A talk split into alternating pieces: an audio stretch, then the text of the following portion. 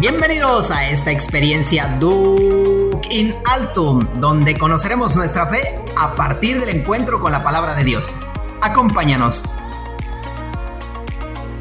Bendita tú entre las mujeres y bendito el fruto de tu vientre.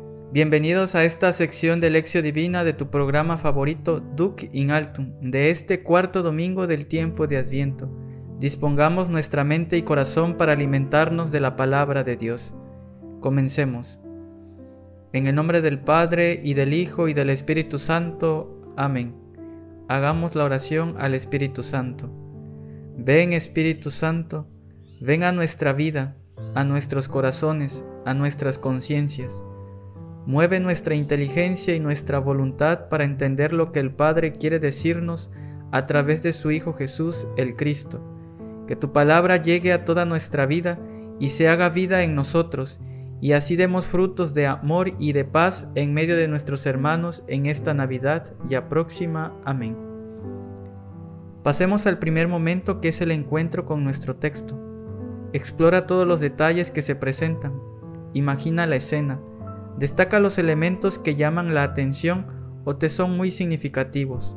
Disfruta de la lectura atenta. Del Santo Evangelio según San Lucas. Gloria a ti, Señor. En aquellos días, María se encaminó presurosa a un pueblo de las montañas de Judea, y entrando en la casa de Zacarías saludó a Isabel. En cuanto ésta oyó el saludo de María, la criatura saltó en su seno. Entonces Isabel quedó llena del Espíritu Santo, y levantando la voz exclamó, Bendita tú entre las mujeres, y bendito el fruto de tu vientre. ¿Quién soy yo para que la madre de mi Señor venga a verme? Apenas llegó tu saludo a mis oídos, el niño saltó de gozo en mi seno. Dichosa tú que has creído, porque se cumplirá cuanto te fue anunciado de parte del Señor. Palabra del Señor. Gloria a ti, Señor Jesús. Queridos hermanos, después de haber escuchado el Evangelio, Tómate el tiempo necesario para releerlo nuevamente y responde a la pregunta, ¿qué dice el texto? Para ello subraya los verbos y acciones que más impactaron tu atención. Para prepararnos a este primer momento, haré lectura al siguiente comentario que nos ayudará a comprender el significado del texto proclamado en su contexto original y poder adentrarnos a la meditación. Este Evangelio es el punto central entre el anuncio del nacimiento de Juan y su nacimiento. Entre el anuncio y el nacimiento hay tres escenas marianas, la anunciación, la visitación y el cántico de María o Magnífica. El texto es pues la primera reacción de María tras la anunciación. La escena de la visitación que acabamos de escuchar tiene de fondo el traslado del arca a Jerusalén realizado por David. Ambos viajes del arca y el de María tienen lugar en el territorio de Judá y provocan las mismas reacciones. Alegría en los lugares por donde pasa el arca y alegría de Isabel, saltos de alegría de David y de Juan Bautista. El arca que sube hacia Jerusalén entra en casa de Obed Edom permanece tres meses en ella y la llena de bendiciones. María, por su parte, entra en casa de Zacarías, permanece tres meses en ella e Isabel se llena del Espíritu Santo. No es el arca del Señor la que ahora sube hacia Jerusalén, sino la Madre del Señor, la nueva arca de la alianza que lleva al Señor Jesús. David se considera indigno de recibir en su casa el arca, y por su parte Isabel exclama, ¿quién soy yo para que me visite la madre de mi Señor? El texto tiene tres partes. La primera, la reacción de María después del anuncio del ángel, consiste en levantarse e ir con prontitud a visitar a su prima Isabel. Segunda, las consecuencias del saludo de María a Isabel, reacciona en la criatura y en la madre. Y tercero, la exclamación de Isabel. San Lucas acentúa la prontitud de María en servir y en ser sierva. El ángel habla del embarazo de Isabel e inmediatamente María se dirige deprisa a su casa para ayudarla. De Nazaret, Hasta la casa de Isabel hay una distancia aproximadamente de 100 kilómetros, cuatro días de viaje. María empieza a servir y a cumplir su misión a favor del pueblo de Dios. Isabel representa el Antiguo Testamento que estaba terminando. María representa el Nuevo que está empezando. El Antiguo Testamento acoge el Nuevo con gratitud y confianza, reconociendo en ello el don gratuito de Dios que viene a realizar y a completar la expectativa de la gente. Es inminentemente después de que María recibe la visita del ángel. Allí se produce este momento, el más importante en toda la historia del universo, cuando una mujer y de su aceptación a la propuesta de Dios de ser madre del Salvador. Entonces María, ya llevando en su seno virginal a Jesús, se pone en camino para ir a servir, para ayudar a su prima Isabel, de quien sabía que esperaba un hijo. Bendito el fruto de tu vientre. Estas fueron las palabras de Moisés a los israelitas. La bendición, en ese caso, dependía de su obediencia a Dios, como lo constata Deuteronomio 28:4. María es obediente y su bendición, como su hijo, crece de esa obediencia. Isabel no desea ni ofrece bendición, pero reconoce que María es bendita. El hijo que lleva es la fuente de la bendición de María. Ella será la madre del Señor. Señor es un título ante todo para Dios. Más adelante Juan demostrará su humildad ante Jesús, igual que Isabel demuestra humildad ahora ante María. La criatura salta de alegría en el seno de Isabel. La buena nueva de Dios revela su presencia en las cosas más comunes de la vida humana. Dos mujeres se visitan para ayudarse mutuamente. Visita, alegría, embarazo, niños, ayuda mutua, casa, familia. En esto San Lucas quiere que las comunidades y todos nosotros percibamos y descubramos la presencia de Dios. Isabel dice a, María, Bendita eres tú entre todas las mujeres, y bendito es el fruto de tu vientre. Es el elogio de Isabel a María, y lo que recuerda San Lucas a las comunidades, creer en la palabra de Dios, pues la palabra de Dios tiene la fuerza para realizar todo aquello que nos dice es palabra creadora, engendra vida en el seno de la Virgen, en el seno de la gente pobre que la coge con fe. El creer de María le trae bendición. Es una palabra que implica bendición basada en una relación correcta con Dios. María creyó, comparado con Zacarías que no creyó y por lo tanto se quedó mudo. Durante su embarazo, Isabel ha vivido con un hombre que, por su incredulidad, no ha podido hablar. Ahora ella recibe a María que sí creyó y por lo tanto es capaz de cantar un cántico de alegría. El ángel se les ha aparecido a Zacarías y a María, anunciando el nacimiento de un niño. La segunda maravilla sobrepasa a la primera. Juan nacerá de una pareja anciana y sin hijos, pero Jesús nacerá de una virgen. Juan será profeta, pero Jesús será el Hijo de Dios. Dios no escoge a una persona por su facilidad y comodidad o por una alegría egoísta, sino para una gran hazaña que necesitará la integridad de toda la persona. Pasamos a nuestro segundo momento, queridos hermanos, que es la meditación. Atiendo a tu interior, a las emociones y emociones que sientes. ¿Algún aspecto te pareció dirigido por Dios a tu persona o alguna situación en particular? Para ello, se proponen algunas preguntas para profundizar en esta palabra de salvación. ¿Cómo me estoy preparando para recibir la Navidad ya próxima? ¿Soy capaz de ser misericordioso con los que me han lastimado? Al igual que María, ¿también estoy dispuesto a servir a los que lo necesitan? ¿Soy consciente que haber recibido la buena noticia me debe convertir en un servidor y un anunciador? ¿Con qué frecuencia me dirijo en mi vida a Dios para pedirle el Espíritu Santo? Y finalmente, ¿qué propósitos tengo para este tiempo de amor y paz?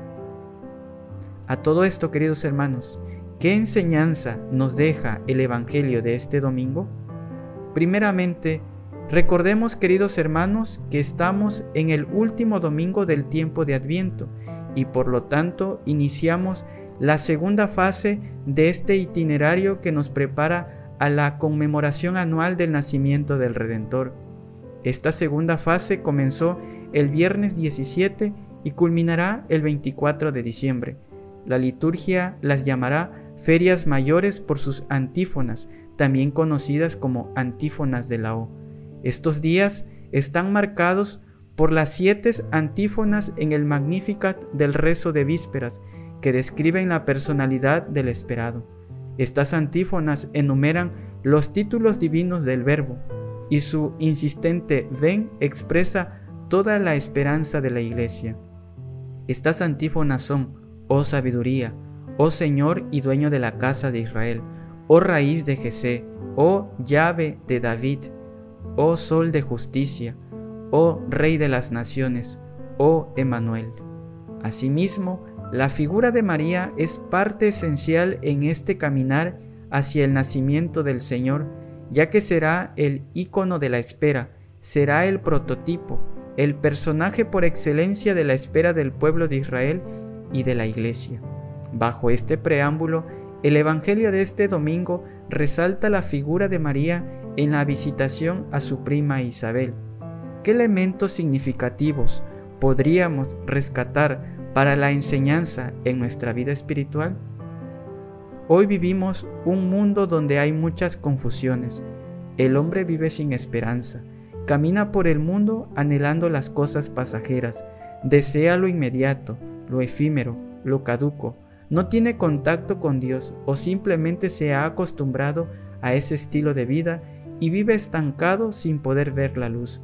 Por ello, el acontecimiento que hemos escuchado nos ayudará a leer con una luz muy especial el misterio del encuentro del hombre con su Dios, un encuentro que no está bajo el trofeo de prodigios asombrosos, sino por el trofeo de la fe y de la caridad. De hecho, María es bendecida porque creyó. El encuentro con Dios es el fruto de la fe. Sin fe, inevitablemente permanecemos sordos a la voz consoladora de Dios y seguimos sin poder pronunciar palabras de consuelo y esperanza para nuestros hermanos. Y lo vemos todos los días. Las personas que no tienen fe o que tienen una fe muy reducida, cuando tienen que acercarse a una persona que sufre, les dicen palabras de circunstancia, pero no pueden llegar al corazón porque no tienen fuerzas. No tiene fuerza porque no tienen fe, y si no tienen fe, las palabras que llegan al corazón de los demás no vienen. La fe, a su vez, se nutre de la caridad.